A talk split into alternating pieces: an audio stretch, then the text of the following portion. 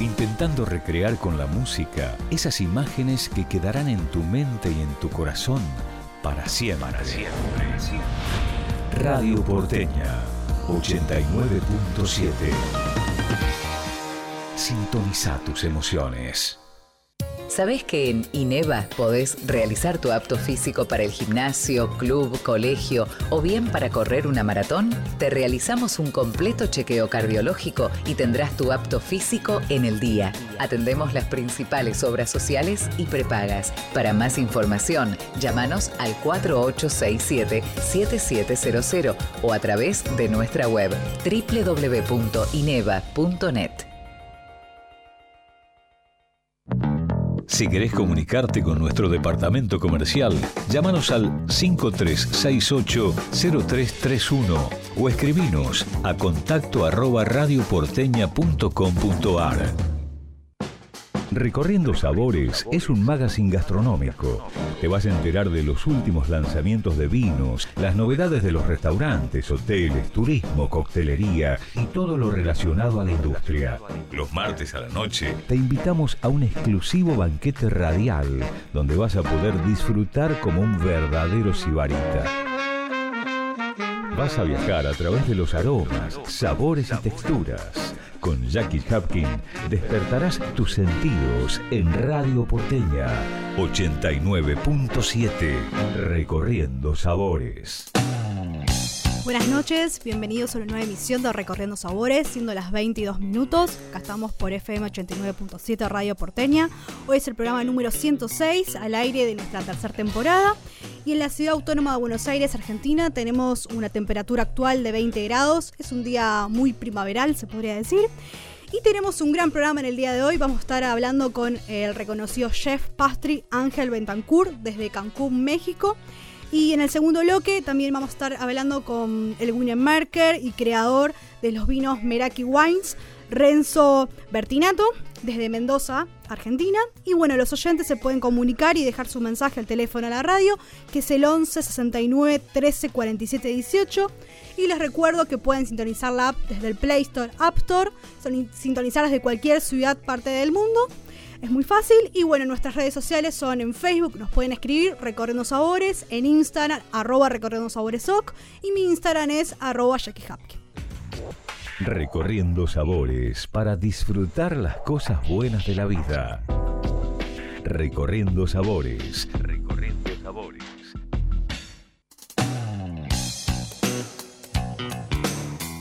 En esta oportunidad les traigo un recorrido en copa vamos a realizar un viaje vínico por diferentes regiones de nuestro país. Empezando este recorrido en copa, viajamos a la provincia de Mendoza. Les sugiero probar los espumantes y vinos blancos elaborados en familia, un proyecto de vínculos y homenajes de Los Anse. Para conocer más de estos espumantes y vinos blancos que marcan tendencia, pueden ingresar a su Instagram, arroba Los y en Facebook los pueden encontrar como Los Sunset. Seguimos en Mendoza y nos vamos a la región de Valle de Uco con el relator Wines. Fernando Flaco Gabrieli junto a José Pepe Reginato desarrollan sus vinos desde el año 2013, donde juntos unen sus dos pasiones, la vitivinicultura y las carreras de caballos tienen como filosofía elaborar vinos fáciles de beber que invitan a otra copa. Para conocer más de sus diferentes etiquetas de vinos y espumantes, pueden ingresar a su sitio web relatorwines.com.ar o en redes sociales los pueden localizar como arroba relatorwines en Instagram y en Facebook arroba el Siguiendo con este viaje en copa, nos vamos a la provincia de La Rioja, al Valle de Famatina. Les recomiendo la bodega Valle de la Puerta, donde producen vinos de excelente calidad en el Valle de Famatina, Chilecito. Es un verdadero desafío bajo las condiciones climáticas extremas de la región. El responsable enológico es Javier Colobati. Para más información pueden ingresar a www.valledelapuerta.com o en redes sociales los pueden encontrar como arroba bodega Valle de la Puerta. La comunicación se encuentra a cargo de Agencia Trade. En redes sociales los pueden encontrar como arroba agencia Trade Press. Continuamos con este recorrido y les recomiendo los vinos de Alma Austral, de Francisco García Burgos, donde buscan encontrar la expresión de los diferentes terroirs de Mendoza en cada una de sus botellas que elaboran.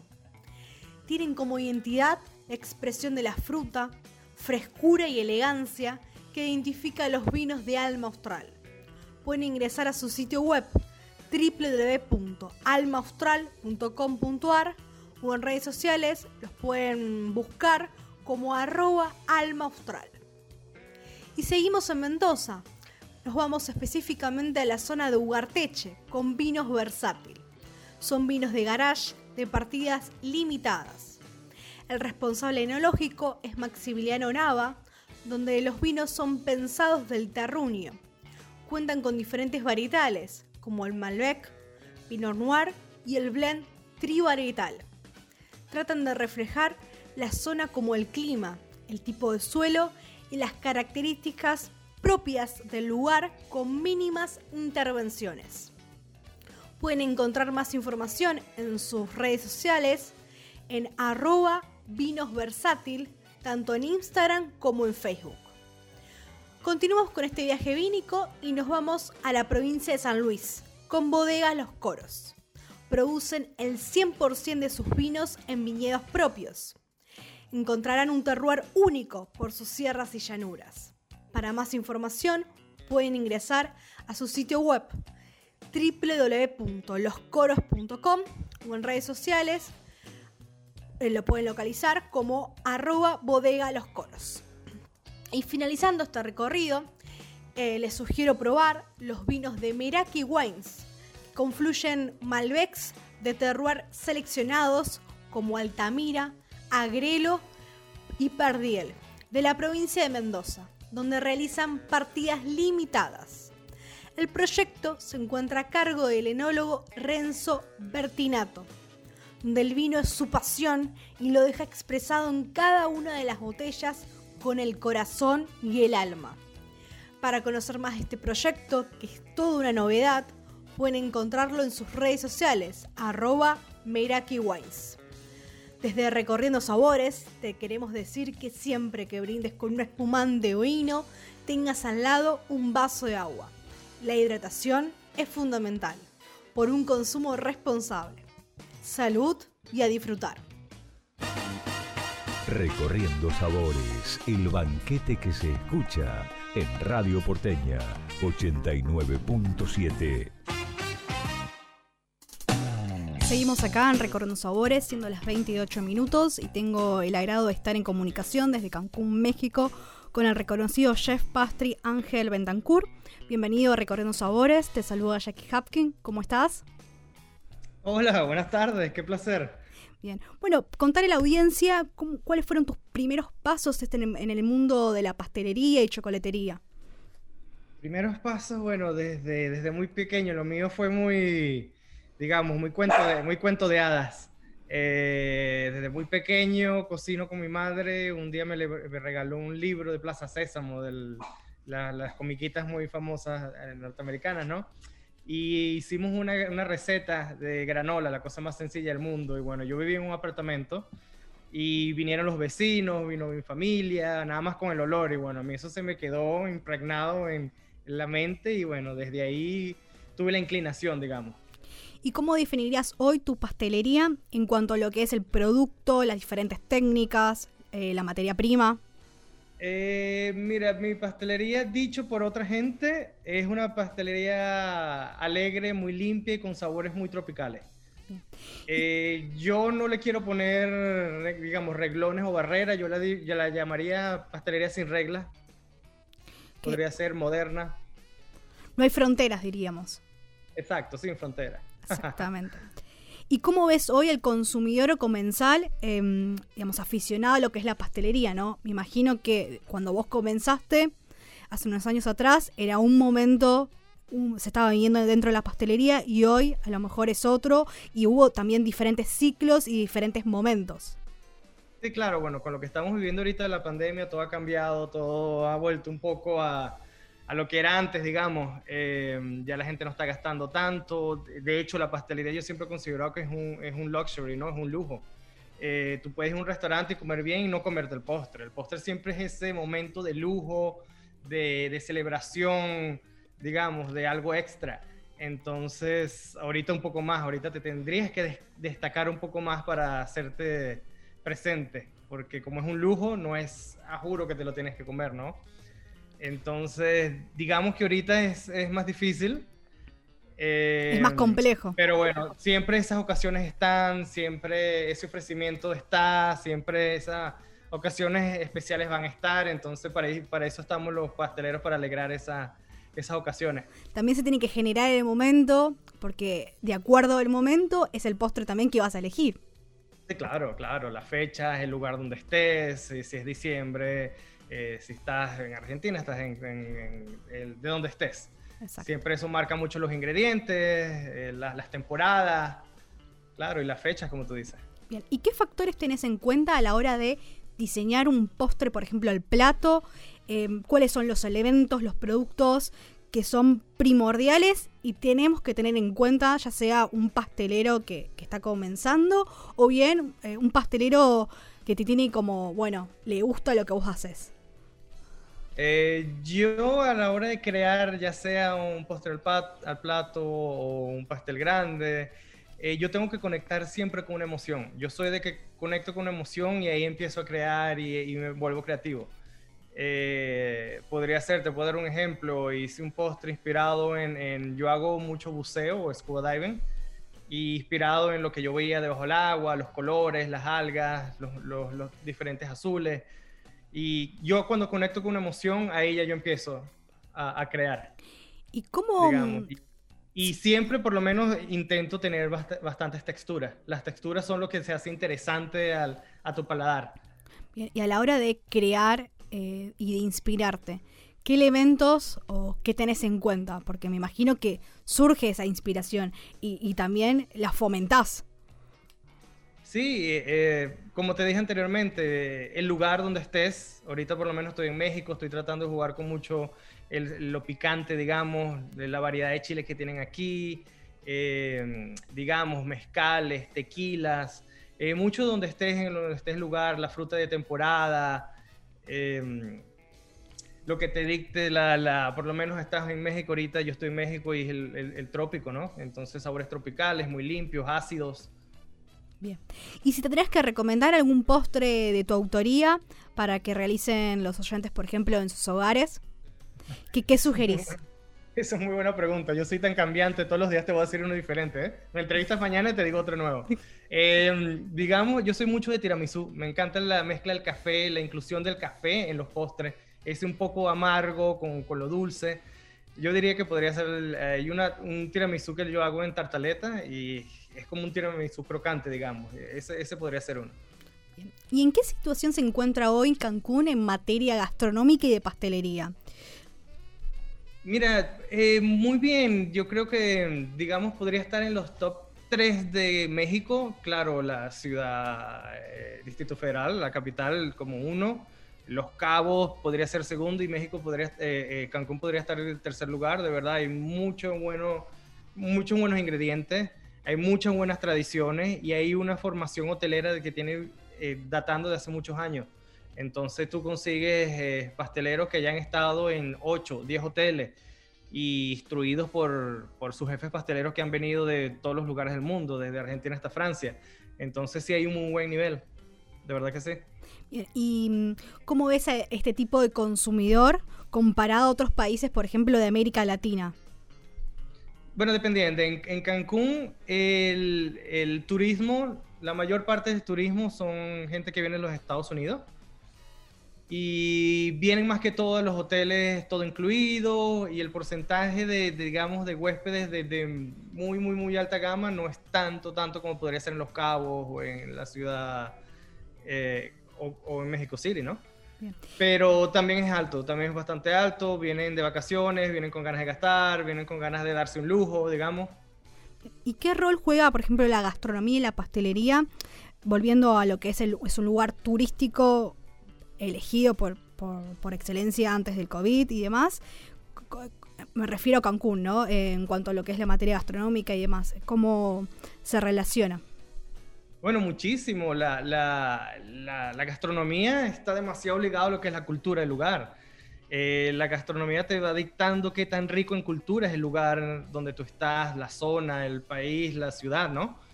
Em, por lo menos aquí en, en, lo que es Quintana Roo se ven muchísimos todos los cítricos. Ahí yo diría más de 100 eh, variedades de entre limón, lima, naranja y toronja. Y eso te dicta mucho las cartas de los restaurantes. Se ve mucho hasta en los, reflejado en los licores también.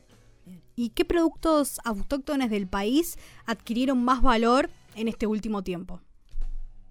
Bueno, no nada más este último tiempo, pero desde hace mucho tiempo sí están adquiriendo mucho valor, por lo menos lo que es el mezcal. Antes no se escuchaba tanto mezcal, antes normalmente era el tequila, tequila, tequila.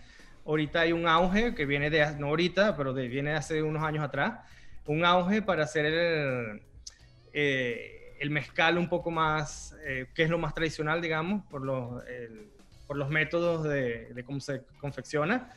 Y hay un auge bien bonito de mezcales, mezcales artesanales y de verdad muy sabroso. De verdad que sí, tiene un, gusto muy sabroso, tiene un gusto un poquito ahumado, lo cual lo hace bastante diferente a, a cualquier otro licor. ¿Qué papel juega lo que es en la tradición, tus raíces, a la hora de tus creaciones, no? Por ejemplo, estábamos diciendo antes las emociones, ¿no? Y, y, por ejemplo, no sé, en esta semana... la, memoria gustativa, yo, yo vivo mucho las memorias gustativas, yo voy a un plato, a un lugar y, y, como la película Ratatouille, que como algo y me, me voy a la escena de la, de la casa con mi abuela, con mi mamá, ¿no? Eh, igual con los postres de, yo crecí en Venezuela, los postres con que yo crecí me identifico muchísimo, los trato de recrear, no, no igual porque aquí estoy en otro país y me intento adaptar, ¿no? Pero me imagino que fusionas eh, culturas. Sí, claro, claro. Yo ya he tenido, digamos, el privilegio de vivir en seis países y bueno, voy enriqueciendo. Cada país que, que, que voy viviendo me va enriqueciendo un poquito más mi paladar y, y mi forma de, de, platar, de confeccionar un postre. ¿Y cuál de tus creaciones eh, lleva tu sello personal?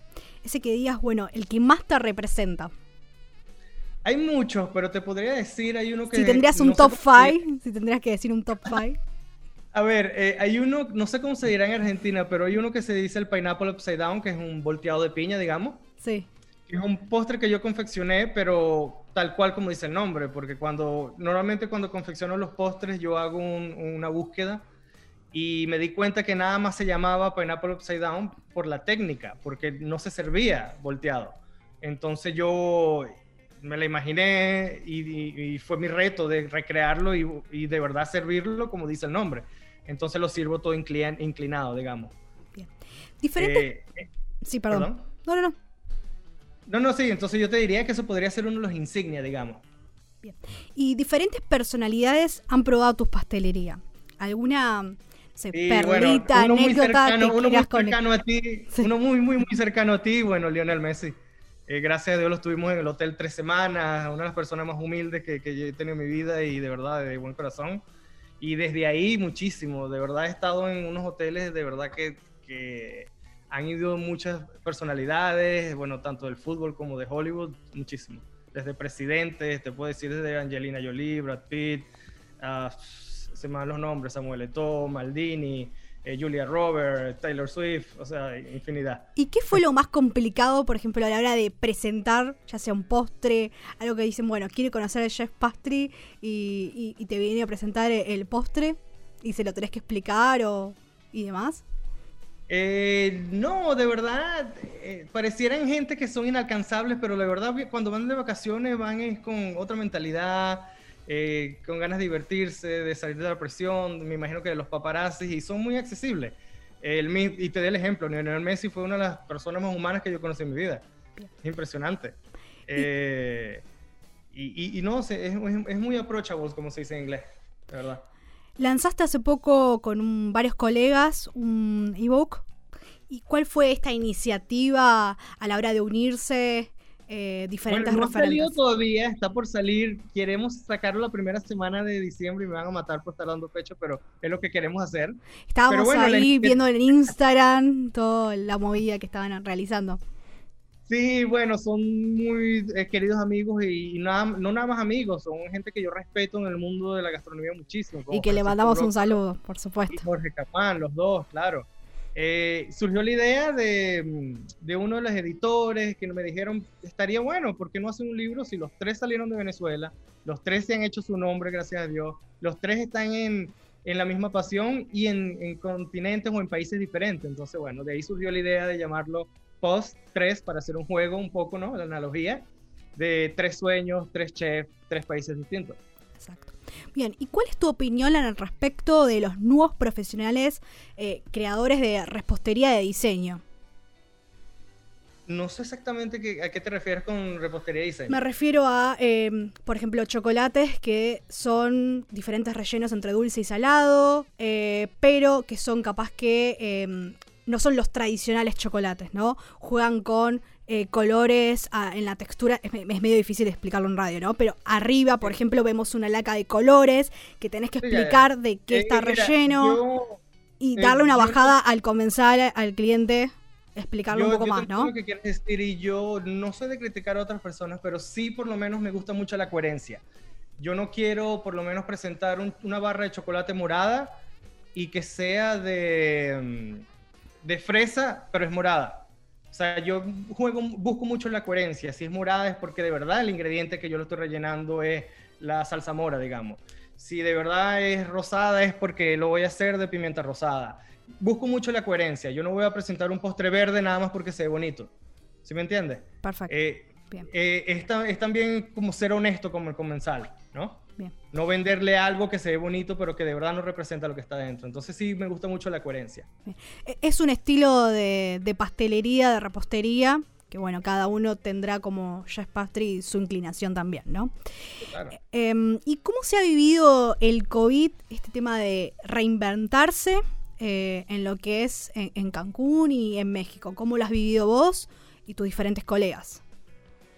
Bueno, eh, para hablar por todos es muy difícil, pero sí, nos ha en tocado muy difícil. particular, ¿no? como mucho- claro, como, a- como en todos los países, ¿no? Eh, México estuvo cerrado, ahorita gracias a Dios está todo volviendo a la normalidad. La verdad, yo he ido a varios hoteles y están todos ya, no a capacidad entera, porque por leyes federales no se puede todo al momento, pero hasta la capacidad que, que, se, que está dedicada, sí. Eh, de verdad veo los, los restaurantes todos abiertos, gracias a Dios. Y esto lo que nos ha dado es la, la oportunidad de ser más claro como el comensal, o más transparente, te podría decir. Ahorita yo he visto muchas más cocinas abiertas, eh, mucho más eh, emplatados enfrente del comensal, muchos más de los carritos que te llevan los quesos y eso, porque es importante que uno sea más transparente con la manipulación de los alimentos ahora. Bien. ¿Y cómo es el rol de la sustentabilidad? ¿Cómo lo aplicás? ¿Cómo lo llevas a cabo dentro de la pastelería, en los insumos y demás? entre lo que sea posible, primero que todo apoyar a los, a los sembradores de, de frutas locales, de vegetales, de hierbas, eh, y en lo que sea posible. Yo creo que lo sustentable es lo que deberíamos entre todos apoyar y, y es, lo que, es lo que va a hacer que nos conservemos esto, ¿no? Bien. Y según tus experiencias, vidas, ¿qué debe tener la pastelería, por ejemplo, si decimos, estamos en el 2020, pero de acá cinco años, de acá tres años?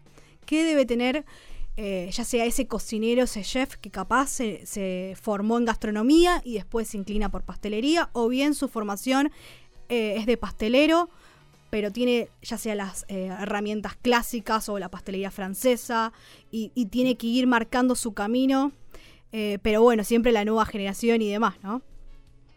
Claro, bueno, siempre es importante una buena formación, eh, sea académica o sea autodidacta, pero siempre es importante una buena formación, eh, ya sea que vienes de- estructuradamente de una parte académica, de una universidad, de un gran cordón blue o como se llame, o que sea autodidacta, la llamo yo, que te va formando en los hoteles, te va formando en los restaurantes, bajo la tutela de varios chefs, pero siempre es importante digamos, esa parte de, de estudio primero. Eh, ahorita se está vendiendo mucho por esto de la televisión, de que te gradúes de una vez eres chef, lo cual podría pasar en algunos casos, pero muy mínimo.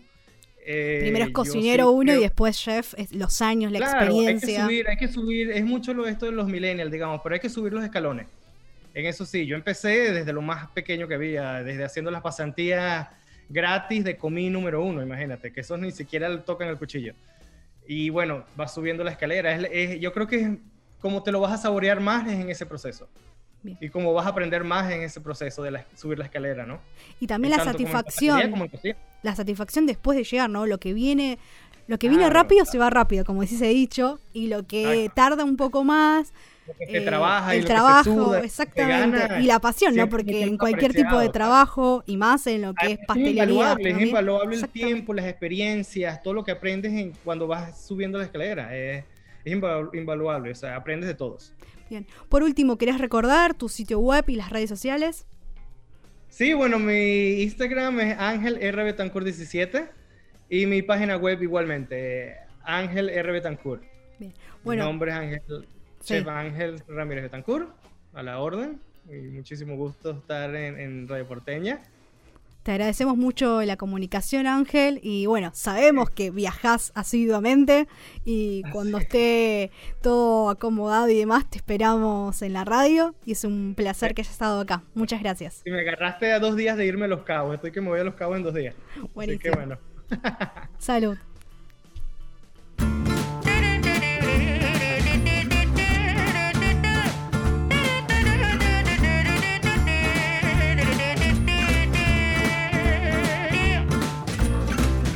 Donne-moi une suite au Ritz, je n'en veux pas. Des bijoux de chez Chanel, je n'en veux pas. Donnez-moi une limousine, j'en ferai quoi?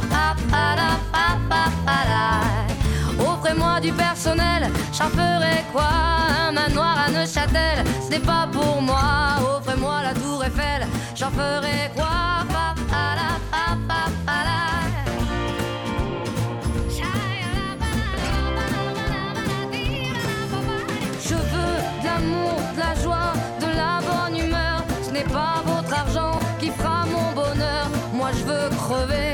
Main sur le cœur. Allons ensemble découvrir ma liberté. Oubliez donc tous vos clichés. Bienvenue dans ma réalité.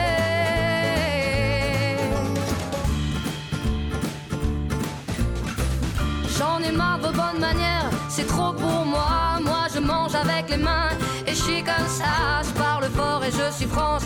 Excusez-moi.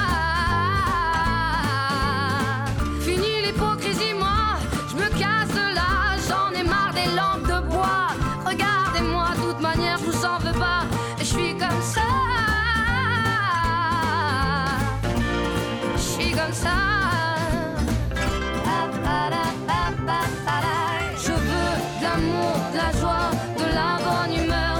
pas votre argent qui fera mon bonheur. Moi je veux crever la main sur le cœur. Allons ensemble découvrir ma liberté. Oubliez donc tous vos clichés.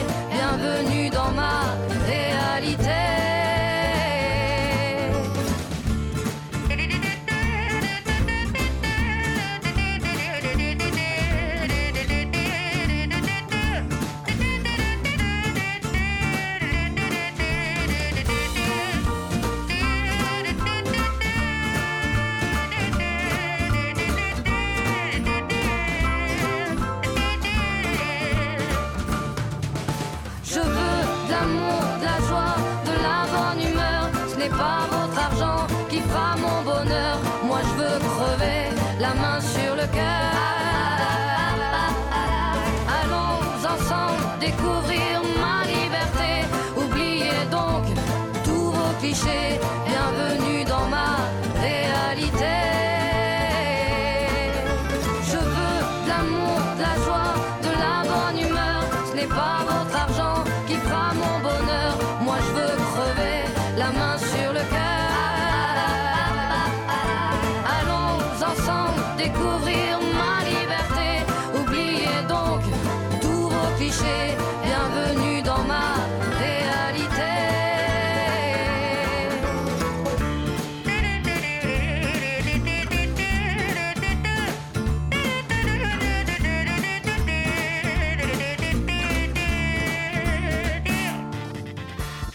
Martes por la noche nos sentamos a la mesa juntos. Te esperamos en Recorriendo Sabores.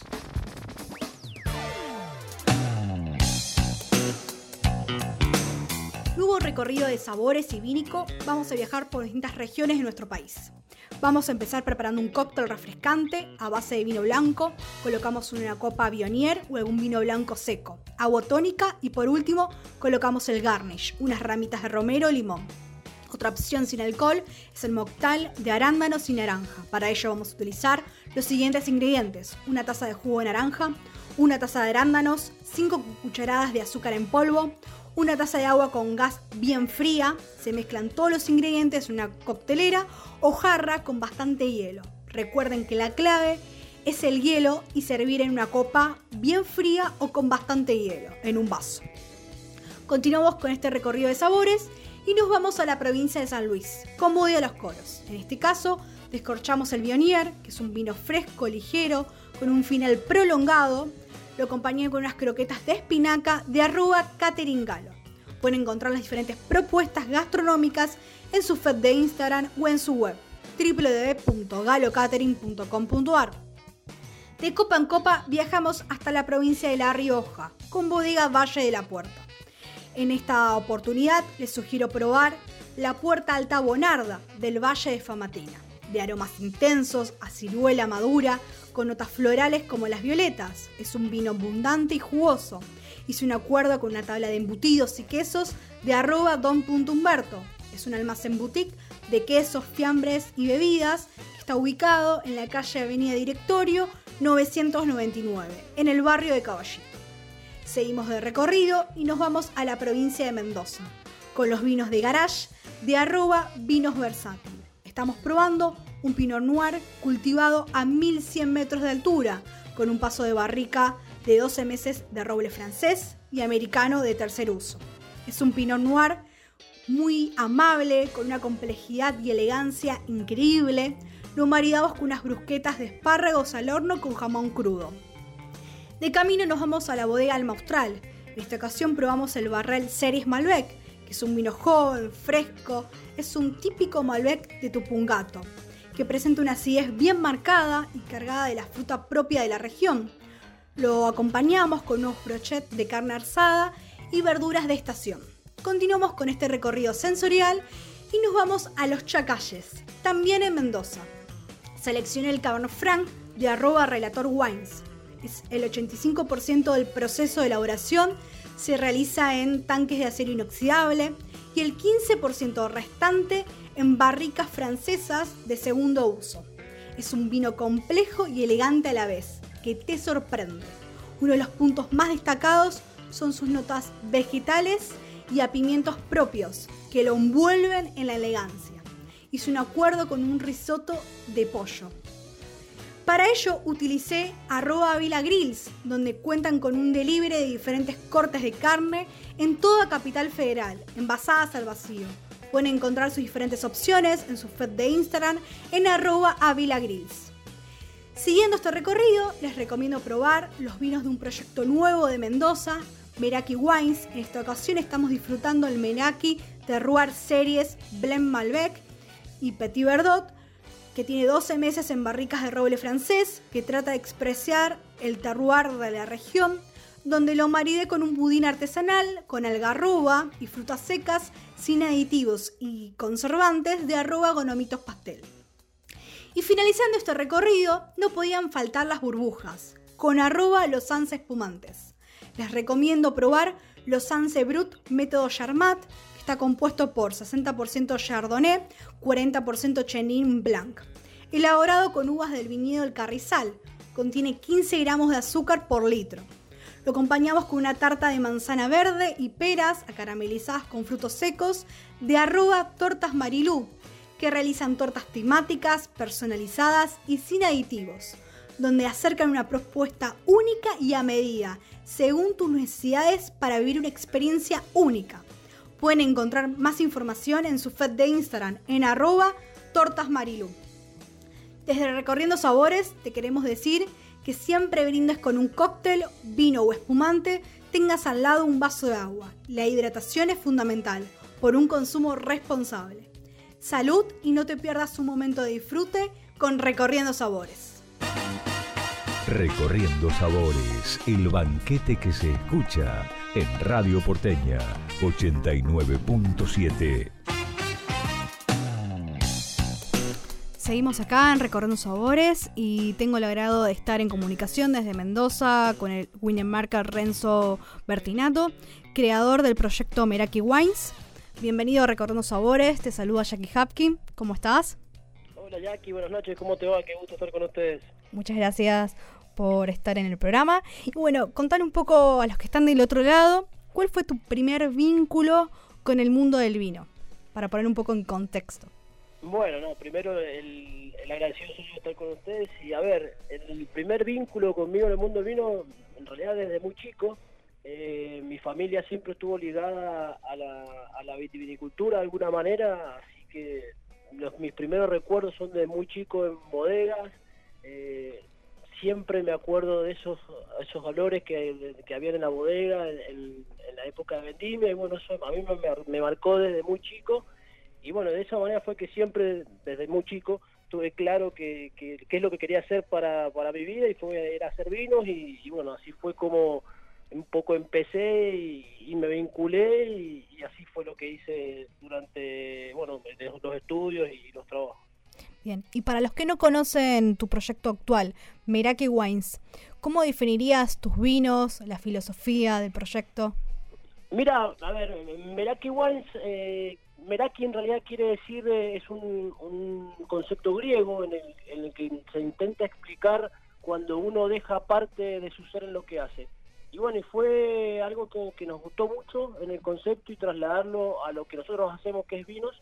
Así que un poco eh, el nombre representa lo que, lo que intentamos hacer con el proyecto, que es pequeñas partidas de vinos de alta gama donde seleccionamos nuestros terroir, nuestras uvas y bueno, donde apuntamos básicamente a la calidad y nos enfocamos en eso, por eso elaboramos pequeñas partidas y, bueno, eso es un poco la, idea del proyecto, donde nos tomamos mucho tiempo en el desarrollo de cada vino, desde el viñedo hasta la botella, así que bueno, un poco es, es esa la idea de nuestro proyecto. Bien, en este momento en el estudio estoy degustando el Meraki Wine Terror Series Blend, que está compuesto por Malbec, Petit Verdot y es un especial agregado de 2019. Y también tengo Meraki Wine Terror Series Malbec, em, también especial agregado.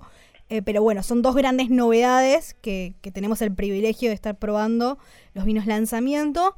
Y si tendrías que explicar, digamos, estos vinos a los oyentes, cómo fue el proceso de elaboración, con qué particulares particularidades se van a encontrar, digamos, eh, cuando salgan al mercado próximamente? Bueno, a ver, te cuento. nuestra línea de Terror Series, en realidad lo que lo que intentamos hacer es mostrar justamente eso, los terroir.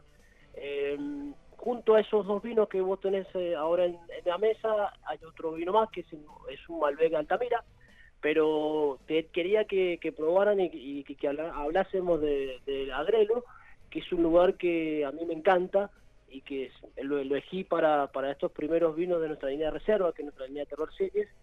¿Y qué es lo que, lo que intentamos mostrar acá? Como te decía, eh, el Malbec como base, pero que cómo se expresa el terruño. Eh, los Malbec en Agrelo se dan de una manera para mí especial, sobre todo en la, en la parte, digamos, de organoléptica, la parte de, la, de la nariz, donde se expresan muchísimo las flores sobre todo las violetas, que, es un, descriptor tan, tan particular del Malbec. Eh, ¿Cómo lo elaboramos? Eh, seleccionamos nuestro viñedo, es un viñedo en el cual el, en el mismo viñedo tenemos nuestro Malbec y nuestro Petit Verdot. Eh, hacemos una selección de, de, las parcelas y los elaboramos por separado. ahí hacemos una doble selección, ya, ya la uva en bodega, hacemos una doble selección de racimos y granos todo esto en pos de, aumentar la calidad y, de ir siempre mejorando y que, este Malbec se exprese de la mejor manera. Eh, y después tenemos una fermentación clásica, natural, con muy poca intervención. Em, lo que tratamos es justamente eso, intervenir lo menos posible para que justamente el Malbec que se encuentra en, en Agrelo, lo mismo que el Petit Verdot, se exprese de la mejor manera y nos muestre el, el terruño, que lo que, es lo que buscamos. Una vez que el vino ha terminado de fermentar, lo que hacemos va a barricas. Eh, el vino pasa 12 meses en barricas de, de roble francés, tanto el Malbec como el Petit Verdot. Y bueno, en ese momento decidimos eh, seleccionar las barricas de Malbec, donde nos, nos parecía que el Malbec se, expresaba mejor. Y bueno, después surgió la idea de, de conjugarlo con este Petit Verdot, que a, a mi entender también el Petit Verdot encuentra en Agrelo un lugar único donde toda esa carga tánica y polifenólica que tiene se suaviza mucho y, se expresa de una manera más delicada en, en Agrelo. Y bueno, y, el blend o el- la pareja Malbec Petit Verdot también siempre nos gustó y nos parece que, va muy bien. Y qué mejor que hacerlo con, dos exponentes de, de Agrelo. Y bueno, en ese corte tenemos un 60% Malbec y un 40% de, de Petit Verdot. Bien. Y para, por si alguien se perdió del oyente y demás, ¿no? Si tendrías que definirlo, ponerle en, dos frases, ¿no? La vinificación y la, la búsqueda enológica que llevan a cabo. Mira, a ver, lo que es la, la vinificación, la espontaneidad, lo que intentamos es, es, es eso, es intervenir lo, lo menos posible para que se exprese eh, bien el, el, el terruño y el varietal en este caso.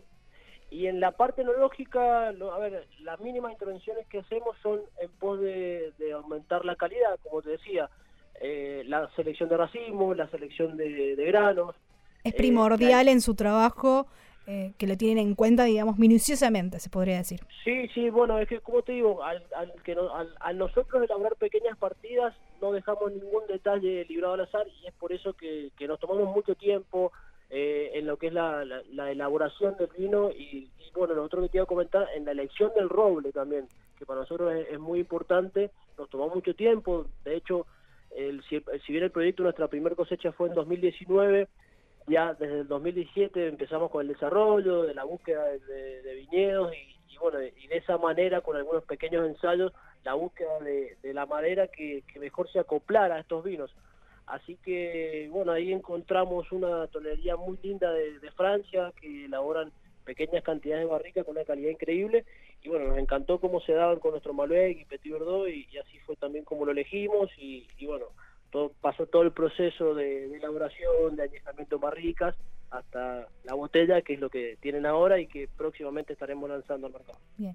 ¿Qué características presenta el terroir de esta zona? ¿Y cómo fue, digamos, la cosecha de ustedes eh, de este 2020? Bueno, este, este 2020 en líneas generales fue una cosecha con muchísima calidad, eh, en tanto en la parte, todo el plano organoléptico, con muy buen color, muy buenos taninos, y en Agrelo lo que se da es justamente eso, Agrelo es una, es una localidad en la cual estamos entre los 800 y 900 metros sobre el nivel del mar, eso hace que no tengamos una carga polifenólica muy alta, con lo cual eh, los taninos son bastante más redondos, más suaves, más, más dóciles, por decirlo de alguna manera, y, y Agrelo, a mi entender, por eso a mí me gusta mucho la, localidad y el terruño Agrelo es eso, es muy sofisticado, por decirlo, muy delicado, y, y ahí y así es como se expresan los vinos, son en este caso Malbec y Petit Verdot, donde son muy suaves, muy fáciles de beber, vinos sin aristas, donde quizás sí, ya si nos vamos a zonas más altas, como lo es Altamira, donde tenemos un vino de Altamira, Malbec o un Gualtallarí, donde ya sí la concentración de, de polifenoles y de aromas es más alta, pero también es más difícil ir limando esas aristas que, que suelen tener naturalmente este tipo de vinos que provienen de zonas más altas, ¿no? ¿Qué es lo más atrapante de hacer tus propios vinos? A ver, no sé, atrapante, en realidad lo- el hacer tus propios vinos es que uno puede... Oh, me imagino el desafío. Sí, lógico, un desafío muy grande, pero yo creo que la mayor satisfacción es el mostrar lo que uno siente a través de lo que uno siente por los vinos y lo que siente por la enología y la vitivinicultura a través de, de- de los vinos de uno, ¿no? Eh, yo creo que eso, ahí está un poco la magia y no hay nada más reconfortante que uno cuando hace sus vinos y, que la gente lo prueba y lo disfruta y bueno, después viene la, la- las, cosas que la gente te dice, que le, que le gustó, que lo disfrutó, que le hizo acordar a, a tal o cual momento y bueno, eso la verdad que es muy lindo y, y para eso uno también elabora sus vinos y los piensa y los siente, porque realmente nosotros lo sentimos así, yo lo siento así, y tratamos de, un poco lo que es Meraki, dejar parte de nosotros en cada copa de vino. Y en este sentido, ¿qué, mm, ¿qué rol juega que es la investigación, la intuición, las nuevas tecnologías eh, en cada, cada una de estas eh, líneas, digamos, de- dentro de las líneas de los vinos, ¿no? Eh, de Meraki que estábamos contando recientemente. Sí, a ver, aquí hay, hay mucho trabajo realmente, mucho desarrollo, mucho ensayo. Eh, nos tomamos muchísimo tiempo en elegir las uvas que creemos que, que se van a adaptar a, a lo que buscamos, a lo que busco con cada vino. Eh, como te digo, apuntamos a la mayor calidad posible y bueno, el, primer desafío en, en el desarrollo de cada vino es, es ese, es encontrar el viñedo que nos aporte las uvas que, que necesitamos para, para el vino que hemos pensado. Em, y después, como te digo, es, es, ir llevándolo al vino sin muchísima intervención, pero siempre tratando de sacarle el máximo. ¿Para qué? Para que cada varietal se exprese de, de la mejor manera y, y de lo y de lo más de lo, lo máximo posible. Para vos, ¿qué significa el Malbec y qué representa en lo personal? Bueno, el Malbec, a ver, para mí representa mucho, pero, a ver, representa mucho para toda la Argentina, ¿no? Para, para toda la industria. Gracias al Malbec, o, o el Malbec fue la, la puerta de entrada de, de Argentina al mundo con, con los vinos, y, y representa para nosotros muchísimo, es nuestro varietal insignia. Eh, Nuestra bandera. y yo- nuestra bandera, y yo creo que al Malbec le debemos muchísimo como país elaborador de vinos y como ahora un país que intentamos posicionarnos de una manera más seria en cuanto a las exportaciones de vino. ¿Cómo lo siento yo? Al Malbec me parece que es la variedad que a mí más me sorprende. He tenido la, la- la oportunidad de elaborar muchísimas variedades y el Malbec a mí me sorprende siempre porque eh, uno elabora un Malbec de, cualquier parte de, Argentina, desde el norte hasta el sur, y, e incluso en el mismo Mendoza, más arriba, más abajo, este, y, y- se expresa de maneras tan distintas que, la verdad que nunca a mí me deja, me deja de sorprender y, y- y es una variedad que, que nunca te cansa de elaborar, porque siempre te entrega cosas nuevas, te sorprende cada año y, la verdad que es muy lindo elaborarlo, es muy, no, como te digo, nunca te aburre y, y siempre te sorprende con cosas nuevas. Y además es una variedad que te permite innovar muchísimo en, en cuanto a las técnicas de fermentación. Incluso hoy hay, mm, hay vinos blancos a base de Malbec. O sea, es muchísimo lo que se puede hacer con el Malbec y tenemos la suerte de que en Argentina se da de una manera única. Y bueno, yo creo que ahí tenemos que aprovecharlo para, para sacarle el jugo. Según tu visión, para vos, ¿en qué momento se encuentra el vino argentino en cuanto a lo que es la vitivinicultura y enología? Mira, a ver, yo creo que son dos cosas distintas. Eh, yo creo que el, vino argentino, en lo general, con respecto a, los demás países de vino, nos encontramos en un momento muy bueno.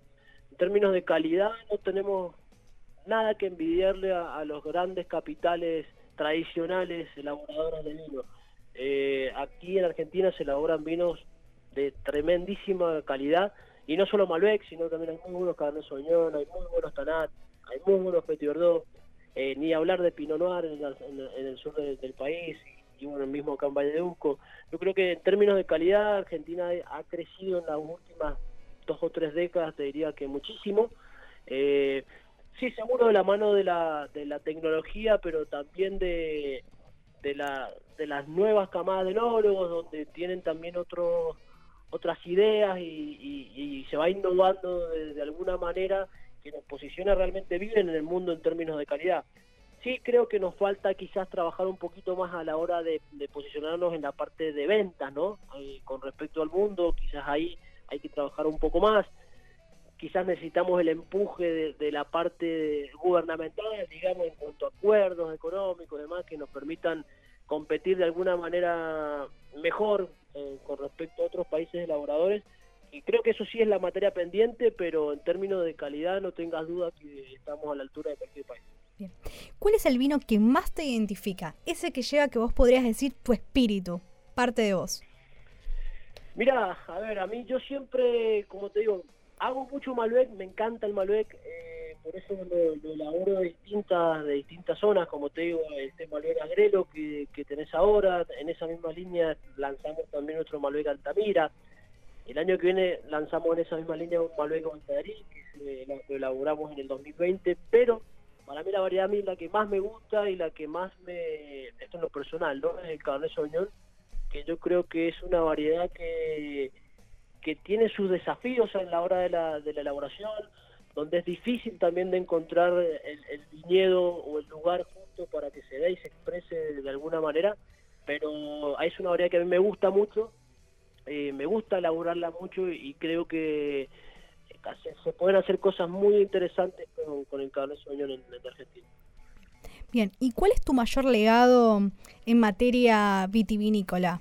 Digamos, tendrás que decir, bueno, em, de acá mis hijos, eh, después, bueno, eh, tus hijos van a ser sus hijos, serían, bueno, y así sucesivamente, ¿no? Pero me refiero a eh, la cultura en Mendoza es desde chico, desde, se podría decir, desde la panza, eh, después, bueno, vas a, la bodega o al viñedo, ves como que ya lo tenés parte en las venas, ¿no?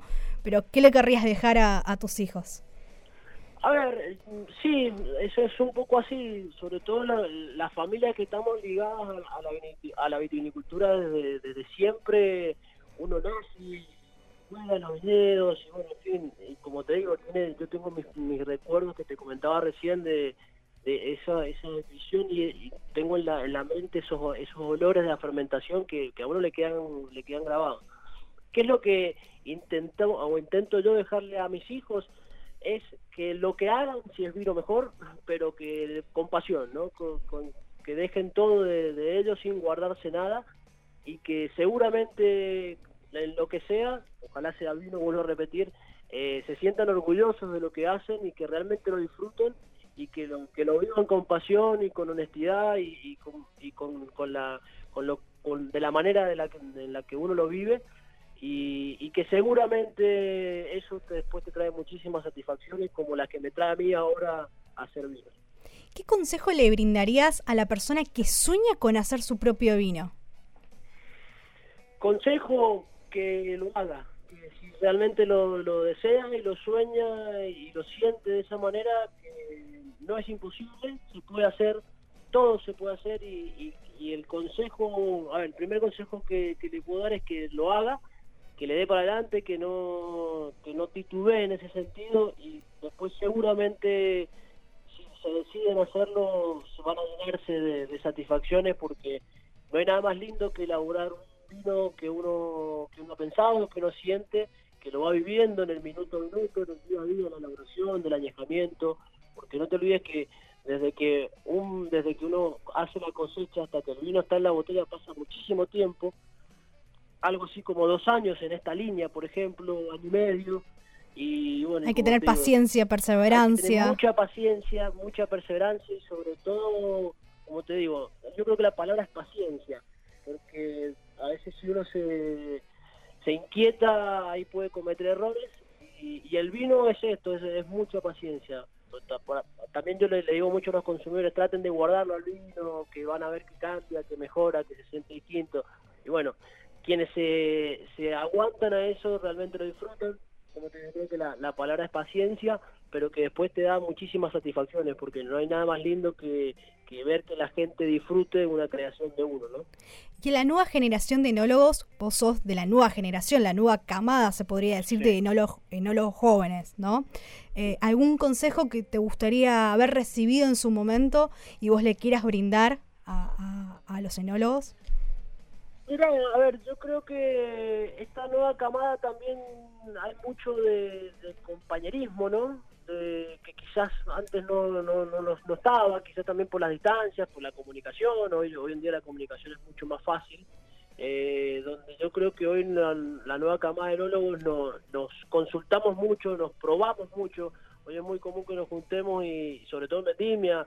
Hay, un feedback continuo. Hay mucho feedback, sí, mucho y, nos ayudamos mucho en ese sentido, en compartir cosas, eh, y yo creo que eso suma muchísimo porque en definitiva después el vino de y es el vino argentino, y, donde yo creo que, se puede ir creciendo mucho y aprendiendo mucho de los colegas. Y yo creo que eso hoy está, está, está pasando y yo creo que es el consejo que también le doy a, a los chicos que, están estudiando ahora o están recién iniciándose, que no se guarden sus cosas, porque realmente uno compartiendo y escuchando aprende mucho, se enriquece y realmente después se, se ve mm, reflejado en, lo- en los vinos que uno hace, porque uno se va enriqueciendo y va aprendiendo. El, el vino también uno aprende todos los días. eh, en la Es continuo. Totalmente de Es continuo acuerdo. Porque, porque lo- los años son distintos, por lo tanto la tierra nos entrega uvas distintas todos los años. Y, y eso es lo lindo también de que, de que uno se tiene que ir adaptando al, al año y a los viñedos y bueno, y como te digo, con, el, con la consulta, la- el probar eh, productos de otros colegas te, te va enriqueciendo y creo que mejoramos todos. Bien. Por último, ¿querés recordar eh, dónde te podemos encontrar en el sitio web o las redes sociales? Bueno, en nuestras redes sociales, arroba Meraki Wines, tanto en, en Instagram como en Facebook nos van a encontrar ahí con todas las novedades. Y bueno, como te decía, hoy ya estamos con nuestro nuestro entry level, que es nuestro Malbec Blend de Terroirs. Y ahora a- falta poquito, algunos días para ya lanzar nuestra línea Terroir Series, que es nuestro especial agrelo Malbec Petit Verdot, nuestro especial agrelo Malbec, ambos 2019, y nuestro especial Altamira, también Malbec 2019, así que falta poquito para que ya lo puedan disfrutar. Te agradecemos mucho la comunicación, Renzo, que has estado acá en Recorriendo Sabores. Y si te parece, nos vamos con un salud virtual. Seguro, bueno, bueno, gracias a vos, Jackie, por el espacio, por el, por el momento y, seguramente siempre en contacto. Un saludo virtual para todos.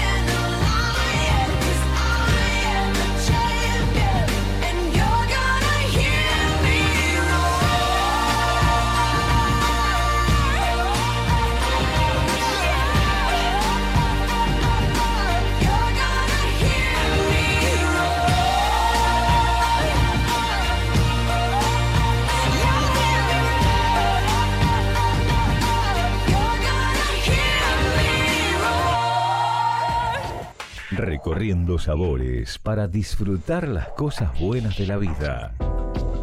Recorriendo sabores. Recorriendo sabores.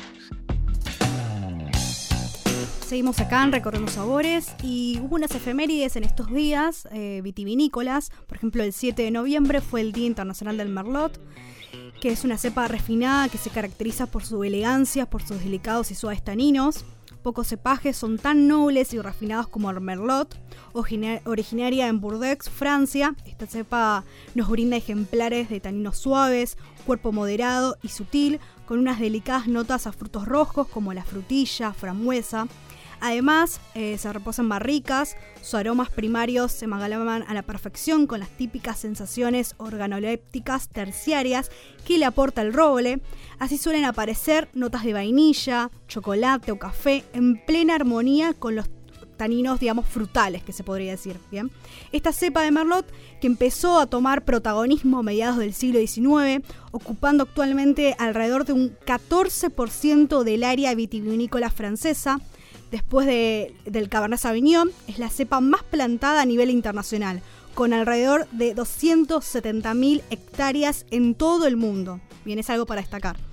Y bueno, acá en Argentina tenemos muy, muy buenos merlot, eh, desde Salta hasta la Patagonia Argentina. Así que bueno, eh, brindamos por eso para dife- diferentes zonas vitivinícolas que están en auge. Bien. Y también el 8 de noviembre fue el Día Internacional del Tempranillo desde 2011 en España. Y el segundo jueves de noviembre es el Día, digamos, también Internacional del Tempranillo acá en Argentina. Y el Día Mundial también pasó ese mismo 8 de noviembre, mejor dicho, el Día Mundial de Enoturismo, ¿bien? La Red Europea de Ciudades del Vino instauró la fecha a partir de 2009 y en 2019 se volvió una celebración internacional, ¿bien? El 8 de noviembre se celebró el Día Mundial del Enoturismo, a pesar del COVID y demás, como una manera de poner en valor esta maravillosa actividad que une al vino y al turismo. El turismo del vino en Argentina, como se dio en muchas regiones del vino en América Latina, ha tenido un gran desarrollo en los últimos tiempos que ha generado un importante desarrollo en inversiones y empleo. Bien, Eh, los enoturistas disfrutan cada vez más el enorme atractivo de las zonas vitivinícolas, como son los paisajes, su historia, su arquitectura, su riquísima gastronomía, el arte, mientras conocen bodegas, viñedos, la historia que hay detrás de cada botella. Bien, el enoturismo es mucho más que visitar bodegas, es ponerse en contacto con la cultura que emerge alrededor del vino. Bien, así que brindamos por todos ellos.